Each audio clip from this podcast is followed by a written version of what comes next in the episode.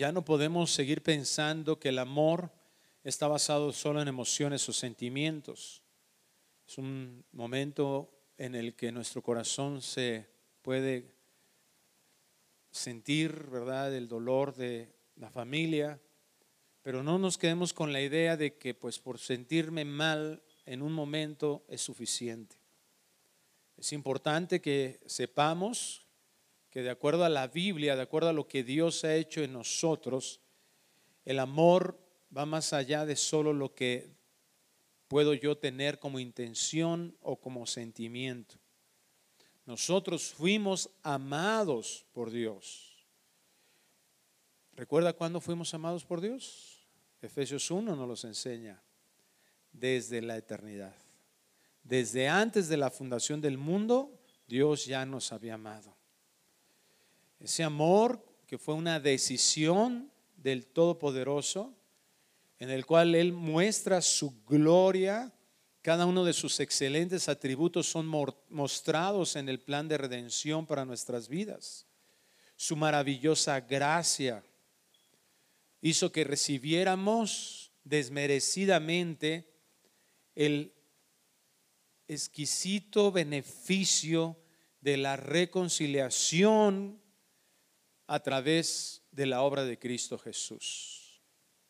Dios mostró su amor hacia nosotros en que aún siendo pecadores, Cristo murió por nosotros, dio lo mejor que el Padre tenía a su propio Hijo, para que nosotros fuéramos reconciliados y vivir con Él por toda la eternidad. Esa es la muestra, como acabo de repetir en Romanos 5.8, esa es la muestra del amor de Dios. Un amor que se comprometió hasta el envío de su Hijo. Esto es el verdadero amor, un compromiso de amor de Dios. Si nosotros hemos recibido esa salvación eterna en nuestras vidas y hemos conocido ese ejercicio del amor de Dios a través de la decisión que Él tomó, a través de su ejercitar su propia voluntad, de darnos constantemente bien, para que nosotros vivamos en su justicia y su santidad. Entonces, ahora nosotros podemos mostrar ese amor, ese amor que hemos recibido. Esa es la única forma de, poder amar realmente. En 1 Juan 4:19 dice, nosotros le amamos a Él, ¿por qué? Porque Él nos amó primero. Unos versículos antes, el versículo 8 dice que Él es amor. Él es la fuente de amor. Nosotros recibimos ese amor para ahora amarlo a Él y amarlo a Él va a significar, como vamos a ver un momento más, amar también a los demás seres humanos, principalmente a sus hijos. Una de las cosas entonces que vemos que Dios muestra en su amor es que Él da. El amor real, el amor verdadero, no es solamente un sentimiento, sino despierta la generosidad. El amor verdadero da con alegría y es precisamente lo que vamos a ver hoy en este pasaje de Nehemías capítulo 10 versículo 32 al final. Es la respuesta de un corazón que ama, un corazón que ha recibido ese amor generoso de Dios y que ahora responde y corresponde al amor generoso como en un amor generoso. Que así como Él no escatimó, dice Romanos 8, no escatimó ni a su propio Hijo, sino que lo entregó. Ahora un corazón que entiende ese amor y que ha recibido ese amor y que ahora en respuesta a ese amor no vamos a vivir escatimando, escatimando nada de nosotros, escatimando los recursos que nos ha dado.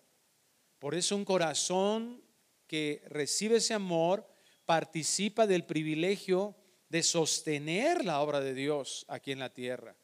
Y esto es lo que puede mostrar un compromiso de amor. Así he titulado el día de hoy este tema, compromiso de amor. Y vamos a ver cómo el pueblo de Israel, en esta restauración de sus vidas, a través de la manifestación de la gracia y misericordia de Dios, de la bondad de Dios sobre sus vidas, tienen un avivamiento espiritual que ya vimos en el capítulo 8, en donde ellos reciben el, entendimiento para darse cuenta de lo terrible que había sido su condición por su infidelidad y que Dios no es infiel, es digno de confianza y que a pesar de la infidelidad del pueblo, a, pesar de nuestra propia infidelidad, Dios sigue teniendo un compromiso de amor con su, su pueblo. La oración que veíamos en el capítulo 9 nos muestra eso precisamente. Ellos oran clamando a Dios, reconociendo esa bondad de Dios, reconociendo los beneficios recibidos. Y ahora hay un compromiso, una respuesta de comprometerse con Dios para cumplir lo que Dios le pedía. Y hemos visto que hay nombres específicos que firman este pacto, este acuerdo, este contrato, por decirlo de alguna manera, con Dios, en donde se comprometen a entregarse completamente a Dios, en entregar sus familias, en entregar sus negocios. Y en el capítulo 32 llegamos a estas palabras. Y dice así, nos impusimos además por ley el cargo de contribuir cada año con la tercera parte de un ciclo para la obra de la casa de nuestro Dios. Fíjate, empieza a contar cuántas ofrendas hay, cuántos tipos de ofrendas mencionan ellos que se comprometen. Para el pan de la proposición, para la ofrenda continua, para el holocausto continuo, los días de reposo, las nuevas lunas, las festividades y para las cosas santificadas y los sacrificios de expiación por el pecado de Israel y para todo el servicio de la casa de nuestro Dios. Entonces menciona que hay otras más que no especifica, pero cuando menos podemos hablar de que hay 10 tipos diferentes de ofrendas en las que ellos se comprometen a participar, a entregar. Echamos también suerte los sacerdotes, los levitas y el pueblo acerca de la ofrenda de la leña para traerle de la casa de nuestro Dios, según las casas de nuestros padres en los tiempos determinados cada año, para quemar sobre el altar de Jehová nuestro Dios, como está escrito en la ley. Y que cada año traeríamos a la casa de Jehová las primicias de nuestra tierra y las primicias del fruto de todo árbol Asimismo los primogénitos de nuestros hijos y de nuestros ganados, como está escrito en la ley, y que traeríamos los primogénitos de nuestras vacas y de nuestras ovejas a la casa de nuestro Dios, a los sacerdotes que ministran en la casa de nuestro Dios. Que traeríamos también las primicias de nuestras masas y nuestras ofrendas y del fruto de todo árbol y del vino y del aceite para los sacerdotes a las cámaras de la casa de nuestro Dios y el diezmo de nuestra tierra para los levitas y que los levitas recibirían las décimas de nuestras labores en todas las ciudades. Y que estaría el sacerdote hijo de Aarón con los levitas cuando los levitas recibiesen el diezmo y que los levitas llevarían el diezmo del diezmo a la casa de nuestro Dios, a las cámaras de la casa del tesoro porque a las cámaras del tesoro han de llevar los hijos de Israel y los hijos de Leví la ofrenda del grano, del vino y del aceite, y allí estarían los utensilios del santuario y los sacerdotes que ministran, los porteros y los cantores, y no abandonaremos la casa de nuestro Dios. Cierre sus ojos, Padre. Queremos pedirte que el día de hoy tu palabra pueda mostrarnos qué es lo que está pasando en nuestro corazón, para no mirar, para no ver, para no entender cómo la respuesta de un corazón que ha recibido un avivamiento espiritual te ama. Y que ese amor lo ha llevado a comprometerse contigo, con tu obra, con tus siervos. El día de hoy nos podemos dar cuenta, Dios, los que no estamos teniendo un compromiso de amor contigo, que hemos menospreciado lo que tú has hecho con nosotros, que Dios se nos hace más fácil pensar en nosotros mismos cuando gastamos que pensar en tu obra, que el día de hoy podamos darnos cuenta que hay en nuestro corazón que tenemos que entregarte. Ten misericordia de nosotros. Muéstranos a través de tu palabra, como dice tu, tu promesa en Hebreos 4:12, que tu palabra realmente es la que nos hace evidente las intenciones de nuestro corazón. Que ya no nos ocultemos detrás de una sociedad metalizada, materialista, y que tengamos justificaciones en nuestra mente para hacer lo que mejor nos parece. Que si distinguimos algo pecaminoso, vayamos a la cruz de Cristo. Y que si distinguimos algo que nos falta hacer, Padre, estemos dispuestos y que el deseo de nuestro corazón sea agradarte siempre. Háblanos, te lo pedimos en el nombre precioso de Cristo Jesús. Y la iglesia decimos, amén. Un compromiso de amor, como lo acabamos de ver en las palabras de la narración de esta historia del pueblo de Israel, un compromiso de amor que ofrenda al Señor, que ofrenda a su obra, tiene un fundamento que es el problema para lo que muchos de nosotros hemos tenido en nuestras vidas. Es decir, muchos de nosotros evidentemente no vivimos como lo que con el compromiso que este pueblo hizo con Dios. Muchos de nosotros no tenemos una carga por la obra de Dios. Muchos de nosotros, como lo oraba hace un momento a Dios, clamando que Dios nos muestre, la evidencia de nuestra vida es que realmente no estamos caminando con Dios.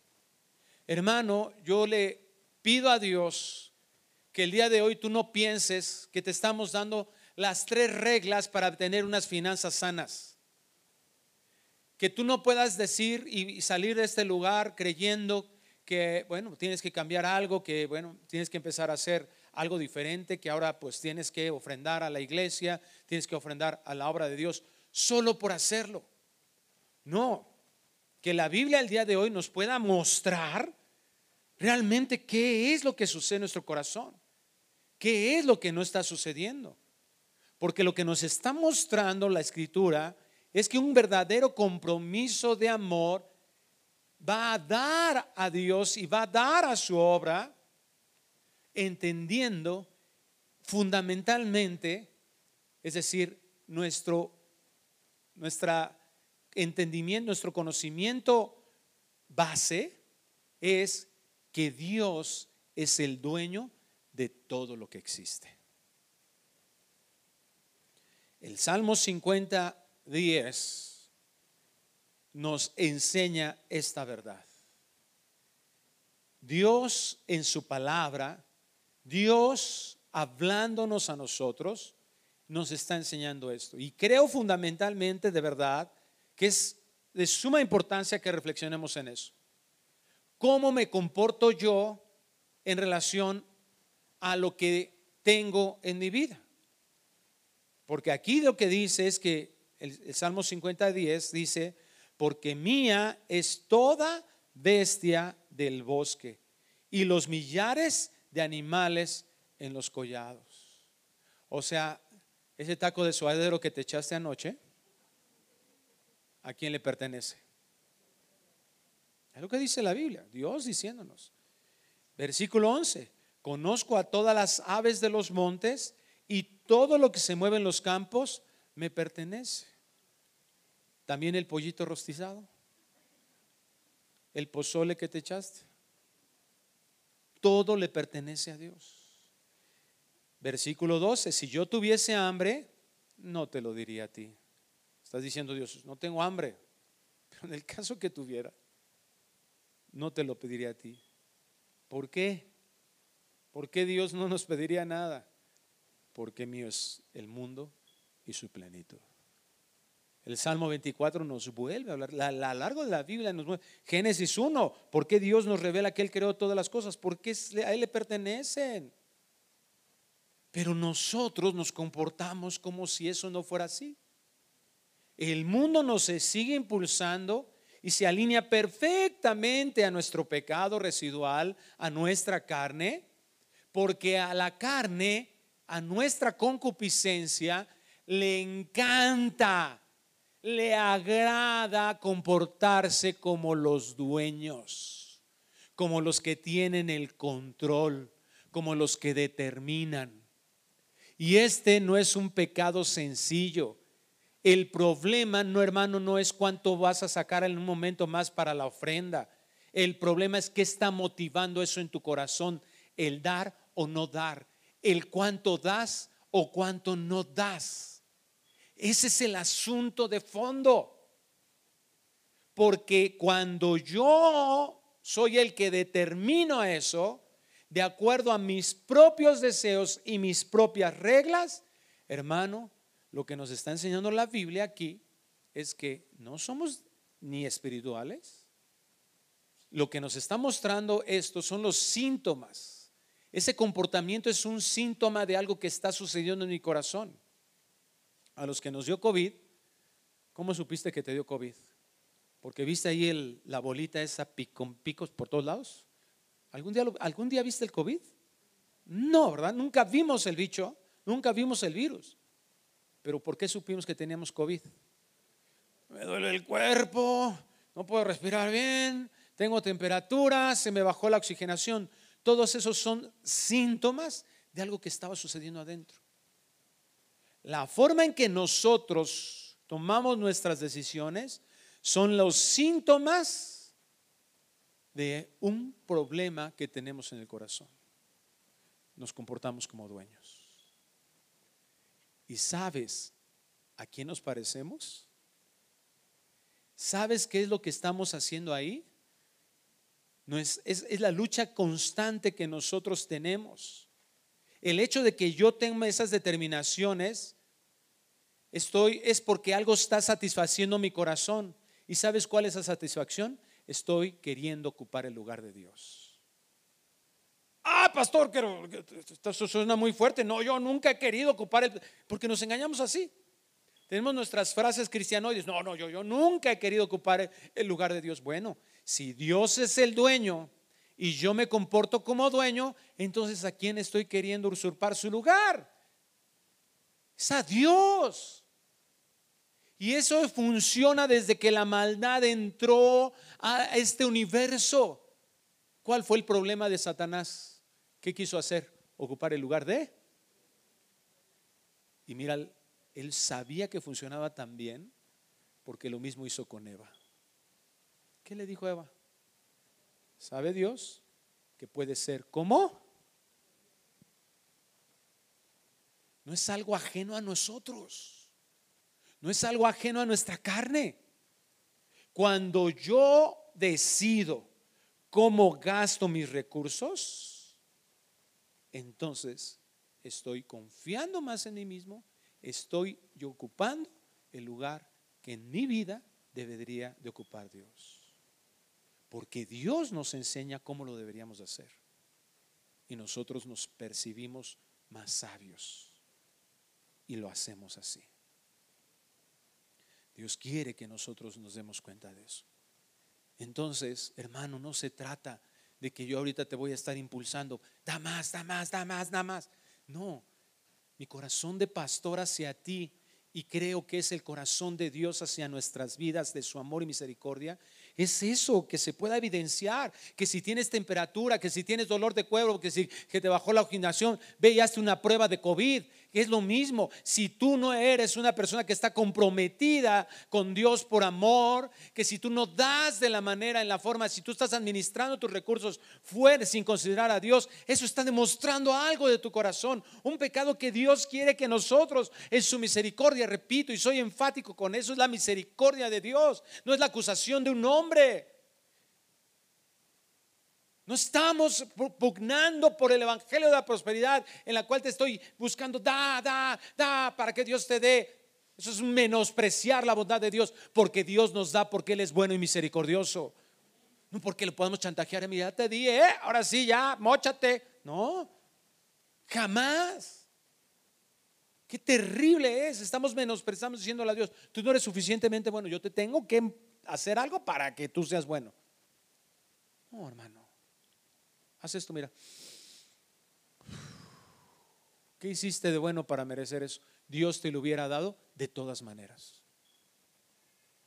Dios te lo da, Dios nos los da hasta en el instante que estamos pecando. Porque Dios es bueno. El asunto no es ese. Yo tengo que distinguir quién es Dios en mi vida. Si Dios es el dueño, algo tiene que cambiar en mi corazón, en mi forma de pensar. Algo cambió, de hecho, en Israel, en el pueblo. Ahí leímos, ¿verdad? Versículo 10, 32. Dice, nos impusimos además por ley al cargo de contribuir cada año con la tercera parte de un ciclo para la obra de la casa de nuestro Dios. Hay un avivamiento en ellos, ellos comprenden eso y dicen, nos queremos comprometer con Dios. Algo había en ese compromiso que Dios más adelante tiene que nuevamente reformar en su corazón. La nueva traducción viviente dice, además nos comprometemos a obedecer el mandato de pagar el impuesto anual del templo de cuatro gramos de plata para los gastos del templo de nuestro Dios. ¿Te das cuenta? Nos comprometemos. Es importante eso, que nos demos cuenta de eso. Si yo no estoy comprometido, yo no puedo decir que estoy amando a Dios. Hay una ilustración muy hermosa en el en uno de los estudios del doctor Arceus Sproul en relación al matrimonio, que me encantó en relación al compromiso matrimonial. Y hablaba de eso y decía esta frase, la voy a parafrasear, no me acuerdo literalmente, pero decía algo así, no es lo mismo comprometerte a amar a alguien en el asiento trasero de un auto a comprometerte a amar a esa persona por toda la vida, no importando las circunstancias, enfrente de Dios, delante de Dios, delante de las, todas las personas que terrenalmente representan una autoridad para ti. No es lo mismo que te comprometas enfrente de tus padres a amar a esa persona, no importando las circunstancias. No es lo mismo que te enfrentes, que, que te comprometas enfrente de tus pastores, enfrente de las autoridades civiles, porque vas y firmas ahí, no es lo mismo. Hermanos, Dios quiere que entendamos ese principio. Si yo no estoy comprometido realmente con, no tengo un compromiso de amor con Dios, es porque yo no estoy conociendo a Dios. Porque mira, cuando tú vas a su palabra constantemente y empiezas a conocer quién es Dios, no hay otra respuesta de un corazón regenerado que admiración a Dios. Y admirar a Dios nos lleva a amar a Dios. Y dijo Jesús en Juan 14, 21, si me amáis, guardad mis mandamientos. Si realmente hay un amor, vamos a obedecerle a Dios. Vamos a obedecerle diligentemente. Eso es compromiso. Entonces Dios nos, eh, nos, hace entender, bueno, entonces ¿de qué se trata eso? Que Dios nos está enseñando lo que significa una diaconía terrenal, un servicio terrenal. Nos está enseñando, ¿verdad? La mayordomía le llaman algunos teólogos. ¿Qué significa eso? Que Dios es el dueño de todo, pero si yo puedo tener algunos recursos, es porque Dios, siendo el dueño, me los da a administrar. Somos administradores. Tenemos los recursos a nuestra disposición para que para que se usen, se coloquen bajo las órdenes de él. ¿Qué sucede si el tesorero de un banco dice, tiene la oportunidad de agarrar los recursos del banco y dice, ma, pues me voy a agarrar aquí unos milloncitos para comprarme una casita? Ah, voy a agarrarme un dinerito para llevar a pasear, ¿verdad? Al Mundial de Qatar a mi familia. ¿Qué pasaría con ese tesorero? Pues el día que le hagan una auditoría y vea que usa los recursos para sí mismo y no como el dueño del banco le dice, ¿qué lo van a hacer? Cárcel. Es un fraude, es un robo. Entonces, nosotros debemos entender eso. La administración no es para hacerlo como nosotros se nos antoje. No importa si te antoja algo, no. No son tus deseos, no son tus expectativas lo que deben dominar, sino lo que Dios ha dicho. Y mira el ejemplo del, de Israel que hace. Ellos están recordando la ley. No nos da tiempo de revisar los textos que están en el Pentateuco que ellos recuerdan, pero ahí están. Y ellos reconocen que Dios les había pedido eso. ¿Y qué les encarga? Un avivamiento espiritual en sus vidas los hace tener un compromiso de amor. ¿Y qué es lo que les encarga? Dice el versículo 32, para la obra de la casa de nuestro Dios para el pan de la proposición y para la ofrenda continua, para el holocausto continuo, los días de reposo, las nuevas lunas, las festividades y para las cosas santificadas y los sacrificios de expiación para el pecado de Israel y para todo el servicio de la casa de nuestro Dios. Qué interesante pasaje que recuerda y hace un resumen de muchas de las fiestas que ellos tenían que celebrar y en las que ellos participaban se comprometían ahora por amor para dar para todas esas fiestas. Bueno, qué interesante, a mí me gusta mucho este pasaje porque lo que nos muestra es que Dios es pachanguero. Fiestero, pues, fiestas. ¿Y sus hijos cómo debemos de ser? Pues igual. Debemos de gustar, celebrar. Si tú eres de aquellos que en tu cumpleaños dices, no, yo ya, me da pena pues aguántatela, hermano. Porque es un día en el que hay que celebrar que Dios te permitió culminar un ciclo más. Hay que celebrar. No es que el 24 de diciembre no, se, no nació Cristo. ¿Qué importa? Entonces no lo celebres el 24 de diciembre, nada más. Celebra el 24, el 25, el primero de enero, el primero de febrero, el primero de marzo, el 10 de octubre, el día que sea. En una de esas le pegas el día que sí nació Cristo. Celébralos, ¿qué importa? Pues son días hermosos. Celebra que Cristo es nuestro Señor y Salvador. Lo hacemos cada domingo, de hecho. Entonces tenemos que empezar a entender un poco de qué se trata la celebración dominical. Jesucristo murió por nuestros pecados y resucitó al tercer día. Resucitó el día primero. Por eso ahora nos, nos reunimos el día primero. por si alguien te pregunta, no, es que la ley, sí, todo se cumplió en Cristo. Y ahora la iglesia reposa todos los días, no nada más el sábado. Tenemos reposo en Cristo. Hebreos 3 y 4. Entonces, hermano, como dicen aquí, que no le digan y que no le cuenten. Todos los días tenemos, ¿cuántas fiestas? Entonces, si nosotros amamos a Dios, un verdadero amor a Dios va a tener un compromiso. ¿Y un compromiso con qué? Como lo vemos aquí, con su obra. Quien ama a Dios, ama su obra. Quien ama a Dios, ama a su pueblo. Quien ama a Dios, ama a su iglesia y va a buscar la oportunidad para dar. Aunque tradicionalmente decimos que cuando nos queremos casar con alguien, vamos con sus papás y ¿qué le decimos? Vamos a pedir su, pero realmente estás pidiendo qué? Toda. Tú no eres convencido a tu esposa ni a sus papás decirle, nada más quiero la cabeza.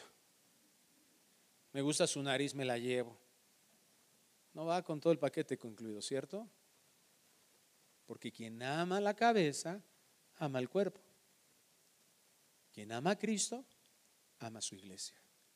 Romanos 12, 1 Corintios 12 nos habla, nos ejemplifica de eso. Nosotros somos el cuerpo de Cristo.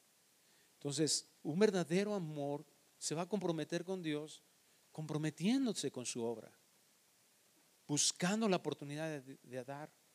Se compromete a sostener todo aquello que contribuye a que Jesucristo sea predicado. Versículo 34 de Nehemías 10 dice, echamos también suertes los sacerdotes, los levitas y el pueblo, o sea, todos, acerca de la ofrenda de la leña para traerla a la casa de nuestro Dios, según las casas de nuestros padres, en los tiempos determinados cada año, para quemar sobre el altar de Jehová nuestro Dios, como está escrito en la ley. Ahora Dios ya no nos pide que celebremos todas esas fiestas de la manera, ¿por qué? Porque todo está cumplido en Cristo. Pero ahora nosotros podemos distinguir que podemos tener ese compromiso de amor a Dios, compromiso con su obra, manteniendo que eh, todo lo que sea necesario para la edificación de la iglesia, para buscar su crecimiento espiritual y para buscar su crecimiento físico. ¿Por qué Dios no nos ha permitido crecer como iglesia en número? Porque muchos de nosotros no hemos entendido este compromiso de amor con Dios que nos lleve a comprometernos también con su obra. Estamos pichicateando. Hay otros que ya se han comprometido con eso y gracias a eso se están pagando los sueldos, los gastos operativos, se- este lugar, ¿verdad? Que se renta cada día y que Dios nos ha concedido, el equipo, todo esto, ¿verdad? Se ha comprado todos estos instrumentos, el equipo de audio, el equipo de la, producción, etcétera. Todo esto se paga debido a eso el evangelismo en la iglesia, las misiones. Tenemos un programa de televisión que gracias a Dios se está transmitiendo, un programa de televisión de la predicación de nuestro pastor, el doctor Armando, Alducin, que se transmite por muchos países alrededor del mundo. Gracias a qué? A esto, a que hay personas que se han comprometido por amor en la obra de Dios. Y mi exhortación es decirte, hermano, síguelo haciendo. Y si no lo has hecho, entonces evalúa en tu corazón qué es lo que está sucediendo y que Dios quiere, te está llamando para que suceda. Regresamos Nehemías 10:35. Y que cada año traeríamos a la casa de Jehová las primicias, no las secundicias, ni las ultimicias, las que primicias de nuestra tierra y las primicias del fruto de todo árbol. ¿Qué significa eso? Lo primero, el primer fruto. La primera manzanita, la primera pera, la primera papaya, la primera que nazca y se madure, esa se cortaba y se iba llevada al Señor. Versículo 37 dice que traeríamos también las primicias de nuestras masas y nuestras ofrendas y del fruto de árbol y del vino y del aceite para los sacerdotes, a las cámaras de la casa de nuestro Dios y el diezmo de nuestra tierra para los levitas, y que los levitas recibirían las décimas de nuestras labores en todas las ciudades. ¿Por qué lo primero? Porque lo primero es lo importante. Así es que un compromiso de amor va a dar, va a ofrendar, pero lo importante de eso es que eso es la señal de un reconocimiento del señorío de Dios en la vida de cada quien. ¿Recuerdas? Síntomas. Pero lo importante es que esos síntomas te puedan mostrar que hay en el corazón. Cuando Dios no es lo más importante, cuando Dios no es el Señor, entonces mi ofrenda, ¿sabes qué va a ser? Ah, de veras la ofrenda. Ay, ¿no traes cambio de a 20? ¿Cuánto vas a echar? Pues lo que traes en el bolsillo. Híjole, se me olvidó. Ay, ya llevo tres meses. O sea, un compromiso de amor va a ofrendar reconociendo el señorío de Dios, que Él es el primero y es lo más importante. ¿Por qué es importante entender eso? Porque hermanos, no se trata de adquirir hábitos religiosos. No se trata nada más de que diga, sí, lo primero es Dios y ya, me tengo que acordar, me tengo que acordar, y ya lo hago, y lo hago. No, sino entender la necesidad que cada uno de nosotros tenemos de morir a nosotros mismos. Estos principios contra qué batallan? ¿Contra qué compiten? Contra mí mismo, contra mi propia satisfacción, contra mi propia solución de las cosas, contra mi propio mérito, contra método, mi propio presupuesto. Entonces lo que tengo que entender es que no se trata solo de ahora voy a hacer las cosas diferentes. Permíteme leerte un párrafo del libro de S.J. Cole, Putting God's Truth into Practice. Ándele. ¿eh? Poniendo las verdades de Dios en la práctica. dice así, nuestros corazones son tan propensos a caer en, una, en un espíritu legalista donde nos felicitamos por mantener nuestros votos. Mira, estoy cumpliendo. Pero nuestros corazones están lejos del Señor. Escucha, esto es lo trascendental. Lo principal es caminar cerca con el Señor, juzgando todo pecado conocido y obedeciendo alegremente su palabra con un corazón de amor. ¿Me explico? La evidencia de que yo no tengo un compromiso de amor, el síntoma es ese. Pero es una evidencia, pero lo interno es yo no estoy caminando cerca de Dios. Pero es que lloro un montón, pastor. Yo leo la Biblia un montón, pastor. ¿Y cuál es el resultado? ¿Sigues siendo el mismo osco con tu esposa? ¿Sigues sin tener un compromiso de amor? ¿Sigues diciendo las mismas majaderías? Entonces el asunto, te das cuenta, no es hacer solamente, sino qué tan cercana está mi vida realmente a Dios.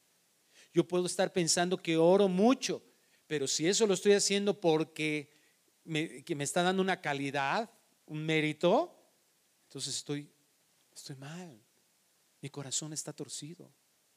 Yo tengo que llegar al punto de disfrutar a Dios de tal manera que ese estar en la presencia de Dios Mira, ahí en la santidad de Dios. Porque yo te puedo decir, hermano, estás bien torcido, eh, eres un codo, marro. ¿Cómo vas a dar nada más 10 pesos a la ofrenda? Yo, puedo decir eso. Y hasta me puedo equivocar al respecto, ¿verdad? Porque los fariseos eso hicieron. Menospreciaban aquella eh, viuda que daba dos blancas. No se trata de lo que el hombre pueda decir, sino que en la presencia de Dios yo pueda mirar mi corazón Sí, soy un codazazo. Dios nos lo revela. No se trata de que yo lo escuche. Porque muy probablemente cuando tu esposa te diga, ay, nada más vas a dar eso en, la, en la ofrenda, ¿qué te importa? Al fin yo soy el que trabajo. Te vas a sentir ofendido. Pero ante la santidad de Dios se va a revelar lo que hay en nuestro corazón. Eso es lo importante. Porque hermano, es fácil decir que Dios es lo más importante en nuestras vidas. Hasta lo cantamos. Letras preciosas donde decimos que Dios es lo número uno. Hasta que gastamos los recursos. Ahí se hace evidencia de que Dios no es lo más importante. Hasta que veo cómo administro mi dinero. Veo cómo administro mi tiempo. Permítame extrapolar eso a todos los recursos que tenemos, porque no solo es el dinero, ¿Cómo estoy gastando mi tiempo? ¿En qué invierto mi tiempo? ¿En qué invierto mi fuerza? ¿En quién estoy invirtiendo mi conocimiento? ¿Qué tanto yo busco el reconocimiento mío o estoy buscando el reconocimiento de Dios? Son recursos que Dios nos permite tener y administrar. Dice el versículo 36 de Nehemías 10. Asimismo, los primogénitos de nuestros hijos y de nuestros ganados, como está escrito en la ley, y que traeríamos los primogénitos de nuestras vacas y de nuestras ovejas a la casa de nuestro Dios, a los sacerdotes que ministran en la casa de nuestro Dios. Hermanos, quien ama al Señor, ya lo vimos, ama su obra. Pero también quien ama al Señor, ama a sus siervos y reconoce la autoridad que les delegó Él a ellos. ¿Te das cuenta? Ellos entendieron eso. Se comprometieron para que la operación del templo estuviera funcionando, pero también para los que estaban encargados de la adoración estuvieran sustentados. ¿Por qué? Porque quien ama al Señor, ama a los siervos de Dios. En Filipenses 4:15 vemos a la iglesia de Filipos con esta actitud y con estas acciones sobre el apóstol Pablo. Y qué hermoso que el apóstol pueda dar testimonio del amor de la iglesia por Dios, que se mostraba en el compromiso con su obra y con su siervo. Dice así Filipenses 4:15. Y sabéis también vosotros, oh filipenses, que al principio de la predicación del Evangelio, cuando partí de Macedonia, ninguna iglesia participó conmigo en razón de dar y recibir, sino vosotros solos. O sea, la iglesia le mandaba ofrendas para que Pablo pudiera seguir predicando la palabra y mantenerse y los viajes misioneros y estar, ¿verdad? Ahí pendiente. Pues a una Tesalónica me enviasteis una y otra vez para mis necesidades. No es que busque dádivas, sino que busco fruto que abunde en vuestra cuenta. Comprometidos con Dios para mantener y satisfacer la necesidad de sus obreros. Y muchos pueden decir, ah, ya caímos. El pastor quiere que nos mochemos con él. Mi amado hermano y hermanita, gracias a Dios, gracias a Dios. Y en lo personal, junto con mi esposa y mi familia, podemos nosotros testificar como Pablo, nunca a una sola persona le hemos pedido para nosotros. Gracias a Dios. Yo con confianza con algunos hermanos me he acercado para pedir ayuda para otras personas. Y sabes cómo le digo, sabes que no, no me deposites a mí, aquí está la cuenta del hermano. Desde hace unos meses hemos estado viajando a la sierra, desde abril estamos viajando a la sierra de Oaxaca. Y desde entonces tuvimos la bendición de estar apoyando al pastor Yunay, que son los pastores en la sierra. Ahora estuvimos en su iglesia, ahorita les platico más en esta semana en Agua de Cerro, allá en la sierra de Oaxaca. Y desde entonces, ¿verdad? Lo hemos tenido que traer. Ellos no tienen capacidad para nada de poder pagar su pasaje ni su estancia aquí. Gracias a Dios nos abrió la puerta al Instituto Nacional de Pediatría y desde entonces ellos están viniendo, ¿verdad? A sus citas y gracias a Dios, hermanos nuestros le pagan su, su viaje, ¿verdad? Sus pasajes, tanto de ida como de venida. Eh, y yo honestamente se los digo, le digo al pastor Yunay, eh, ¿cuál es el camión más cómodo que pueda haber para que te vengas? Y entonces a los hermanos que nos ayudan con eso les digo, cuesta tanto, hermano. Y se va a venir en el de lujo que pueda. Y se quedan en una casa de unos hermanos y ahí, ¿verdad? Y los hermanos les dan de comer porque ellos no podrían de otra manera. Pero bendito Dios, porque el asunto es este, no pido, no busco dádivas. Hermano, aquí en vida nueva o en donde Dios nos mande, Dios va a sustentar nuestras vidas. Dios es fiel. Nuestro jefe, mi jefe, es el dueño de todo el universo. Es un privilegio. Dios va a sostener su obra con o sin nosotros. Ese es el asunto, porque Él es el dueño. El problema está, el asunto importante de lo que estamos hablando es repito, que pueda hacerse evidente cuáles son nuestras intenciones y motivaciones del corazón. Dios nos está llamando a comprometernos para, para mantener y satisfacer las necesidades de sus obreros. Es un avivamiento en el corazón, un entendimiento del amor de Dios y un privilegio en el cual Dios nos sigue ayudando a participar. Y en el cual si nosotros como iglesia nos comprometemos, ¿sabes qué va a suceder? Va a haber crecimiento. Va a haber mayor crecimiento porque estamos mostrando esa fidelidad. Y de esta iglesia se va a abrir otra iglesia. Y de esta iglesia vamos a mandar misioneros con la ayuda de Dios a otros lugares. Solamente en la Sierra de Oaxaca hay más de 70 comunidades que no tienen una iglesia cristiana, ni una sola. En esta semana pasábamos por una, para ir a, la ciudad, la ciudad de Huautla, es una ciudad pequeña, un pueblo grande, de, Agua de Cerro, pasamos, una, no hay una congregación cristiana ahí en, en San Andrés se llama. Y Dios nos puso carga, Dios nos permita sembrar una congregación ahí. Fuimos a presentar un programa de capacitación pastoral para muchos pastores que están laicos allá, no tenido, y gracias a Dios, Dios está proveyendo recursos de hermanos que están aportando desde los Estados Unidos principalmente ofrendas para que les lleguen los maestros ahí. Ellos van a ir ahí, los, los pastores no van a pagar ni un solo peso por eso. Van a ir los maestros, les van a dar esa capacitación, les van a dar el material totalmente gratuito, porque hay amor comprometido de hermanos en la obra de Dios y con los siervos de Dios. Muchos de nosotros vivimos en pobreza porque no hemos entendido que los recursos no son para nosotros. Muchos no estamos recibiendo más bendiciones por eso, porque queremos todo usarlo para nosotros. Dios nos está despertando a que tengamos realmente una perspectiva mucho más amplia.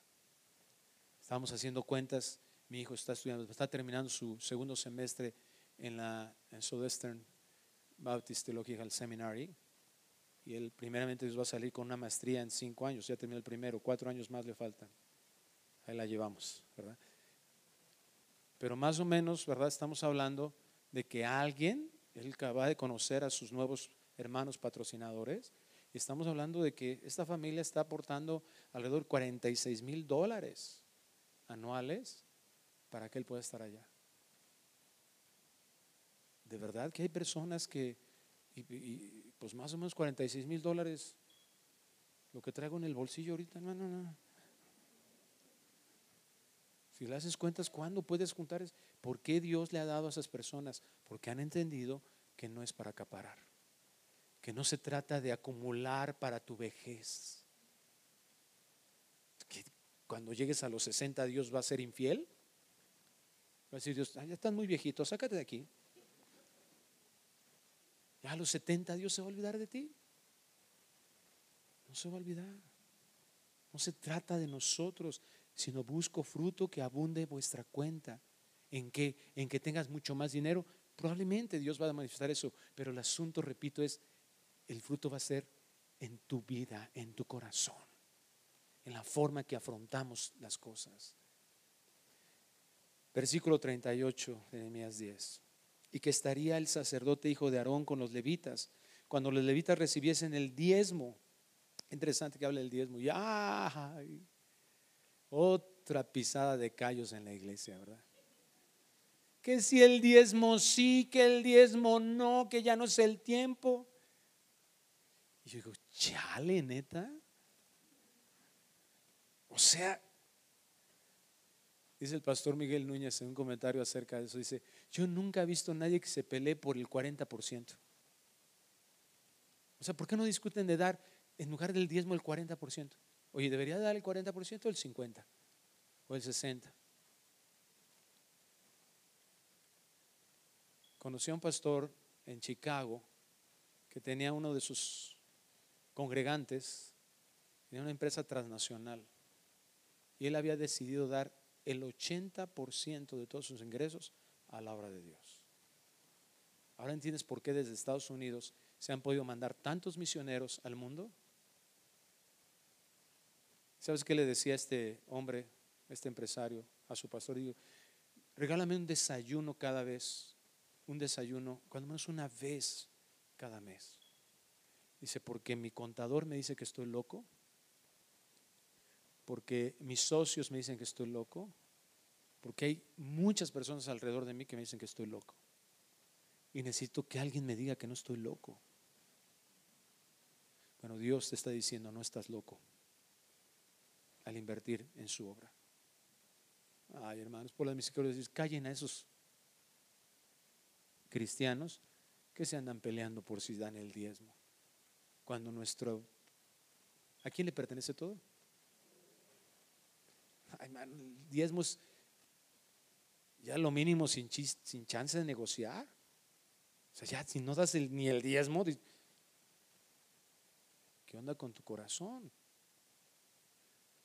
Y que los levitas llevarían el diezmo del diezmo, o sea, es para todos, a la casa de nuestro Dios, a las cámaras de la casa del tesoro, porque las cámaras del tesoro han de llevar los hijos de Israel y los hijos de Leví la ofrenda del grano y del vino y del aceite.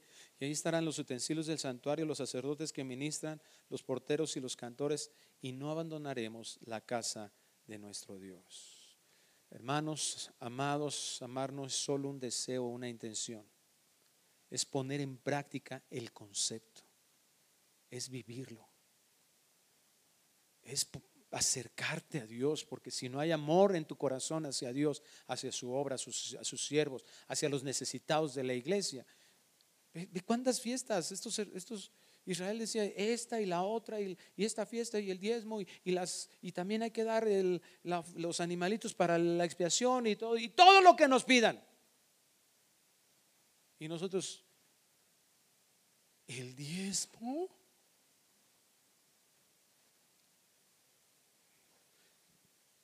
¿Qué había en el corazón de estos hombres para comprometerse de esa manera? ¿Y qué hay en nuestro corazón para no habernos comprometido de esta manera? Voy a leer otro párrafo del mismo libro, poniendo en práctica las verdades de Dios, de S.J. Cole. Todo cristiano está a favor de la renovación espiritual en abstracto.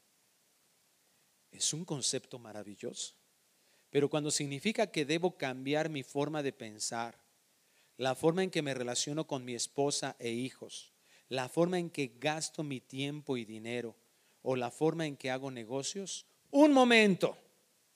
Has pasado de predicar a entrometerte. Aprendamos que la aplicación personal de la verdad de Dios debe ser el resultado de cualquier renovación espiritual. El amor real se compromete para dar no forzado, no por coerción, no porque si no das te va a caer la maldición del malinche. Dios se va a enojar contigo. No. Es natural. Es como cuando celebras algo e invitas a muchas personas, a bastantes personas y les, y, les ofreces un banquete y dices, qué bueno, y los ves comer y dices, wow, qué, qué rico. Te sale natural dar beneficio. Así es este asunto. Estamos en una intimidad con Dios, caminamos con Dios, que le admiramos, le amamos y lo que Él ama, nosotros lo amamos. Ese es el asunto, lo que tiene que traer. La ofrenda a Dios es un compromiso de amor, un compromiso práctico. No es meramente teórico, ni está puesto en escena de, manera ambigua y tampoco es un servicio de labios. Es la respuesta diligente de una renovación espiritual que tiene como un impacto en todos los aspectos de las vidas de las personas. No estamos hablando solo del dinero. Hemos hablado de lo que la familia, todo nuestro tiempo, lo hemos manifestado. Pero el dinero es algo trascendental en nuestras vidas, es un indicativo muy importante. El Nuevo Testamento habla más, tiene menciones, más menciones de dinero y recursos que, que el infierno y el cielo. ¿Lo sabías? ¿Por qué? Porque para Dios es importante el dinero. No. Porque Él sabe cuánto nuestro corazón puede llegar a desviarse por el dinero y los recursos terrenales. Cuánto nuestro corazón se ha desviado para eso. Como les platicaba, esta semana volvimos a ir a la sierra oaxaqueña, a hacer en Mazateca. El, día, el viernes que regresábamos, iba camino hacia la camioneta el pastor Josué que nos regresamos y iba con un nudo en mi garganta. No podía expresar una sola palabra. Porque después de que estuvimos en una casa donde nos cedieron una cama, donde estar, nos dieron de su comida, personas que no viven en opulencia, desde luego, sus ingresos son, no tienes idea de qué tan bajos pueden ser pero lo dan con un amor que te impacta el corazón. Pero lo que quebró completamente mi corazón fue que una de las hermanas que nos atendió ahí, que no habla español, fue muy complicado hablar con ella porque nosotros no hablamos mazateco y ella no habla español y de repente llegaba ahí alguien que sí hablaba las dos y nos ayudaba. Pero llega y ya que nos íbamos, nos despedimos y voltea y me dice, hermano, hermano. Y me extiende un billete de 50 pesos.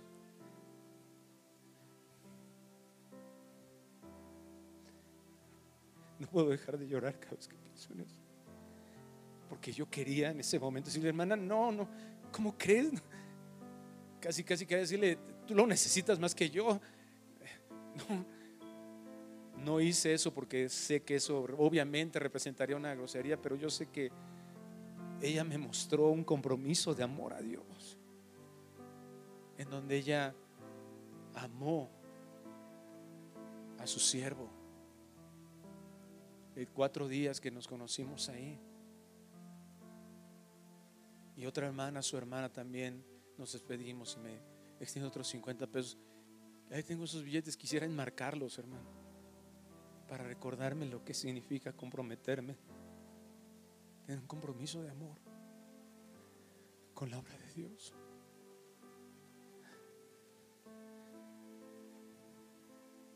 Oramos. Señor, gracias. Porque en tu palabra nos muestras el corazón de personas que tuvieron un compromiso de amor hacia ti y se comprometieron con tu obra, se comprometieron con tus siervos y seguramente fallaron y no queremos nosotros depender de nuestras fuerzas, sino entender cuánto necesitamos caminar contigo. Es que somos muy arrogantes.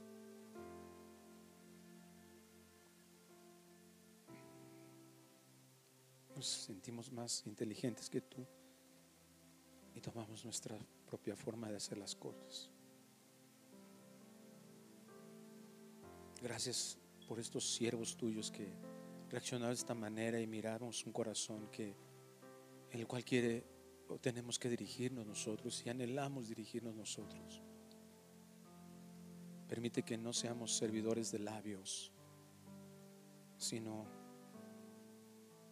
que actuemos, verdaderamente actuemos. Que aprendamos a ofrendarte, a ofrendarte a ti, ofrendar para que tu obra sea beneficiada, tus siervos sean beneficiados. Bendícenos, Señor, con un entendimiento, con un anhelo, con una sed de ti que nos lleve a eso. Gracias, Señor, por el hermano Sergio, por sus hermanas que nos atendieron allá en Oaxaca, que han representado, Señor, este compromiso de amor. Que son capaces de dar lo mejor. Dios, que aprendamos de esa manera, que entendamos que es ahí donde está la verdadera satisfacción de nuestras vidas. Que renunciemos a nuestro egoísmo y que seamos una iglesia que generosa, que dé más, que dé mejor, que administre mejor. Pero que sea o no sea solamente acciones, sino una realidad de amor no un compromiso de dar, sino un compromiso de amor que tenga como resultado dar. Bendícenos, Señor, te rogamos.